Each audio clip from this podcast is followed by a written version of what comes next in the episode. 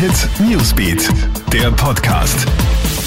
Hey, schönen Sonntag aus der Krone Hit Nachrichtenredaktion. Ich bin Matthias Klammer und das ist der Podcast für dein tägliches Update.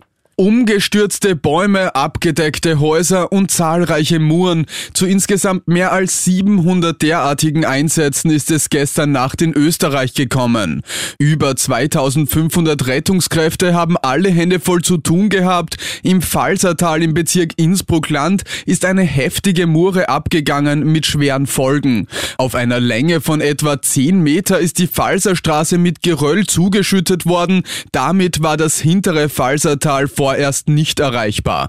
Doch vorbei ist der Niederschlag noch nicht. Für den Nachmittag und Abend kündigen sich erneut kräftige Regenschauer an. Vermurungen und Überschwemmungen sind nicht ausgeschlossen. Müssen wir alle vielleicht bald mehr Steuern zahlen? In der Pandemie sind durch die ganzen Hilfszahlungen und Rettungspakete in Österreich Kosten in Höhe von 100 Milliarden Euro ausgegeben worden. Viele befürchten jetzt, dass wir diese Kosten mit erhöhten Steuerzahlungen wieder reinbekommen müssen.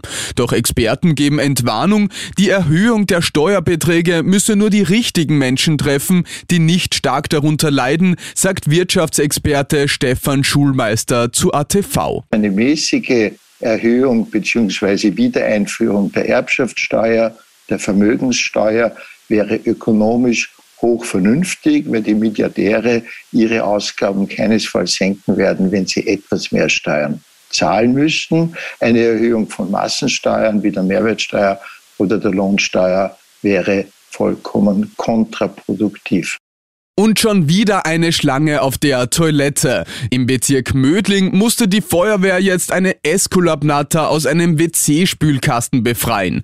Der Hausbesitzer bemerkte, dass die Klospülung durchgehend läuft und entdeckt das Reptil im Nass. Die Schlange ist von der Feuerwehr gerettet und im Wald freigelassen worden. Ich habe dir die ganze Story und Fotos online auf KroneHit.at gestellt. Das war's mit deinem Podcast für heute Abend. Alle Updates gibt's immer für dich im Kronehit Newsbeat und auf kronehit.at.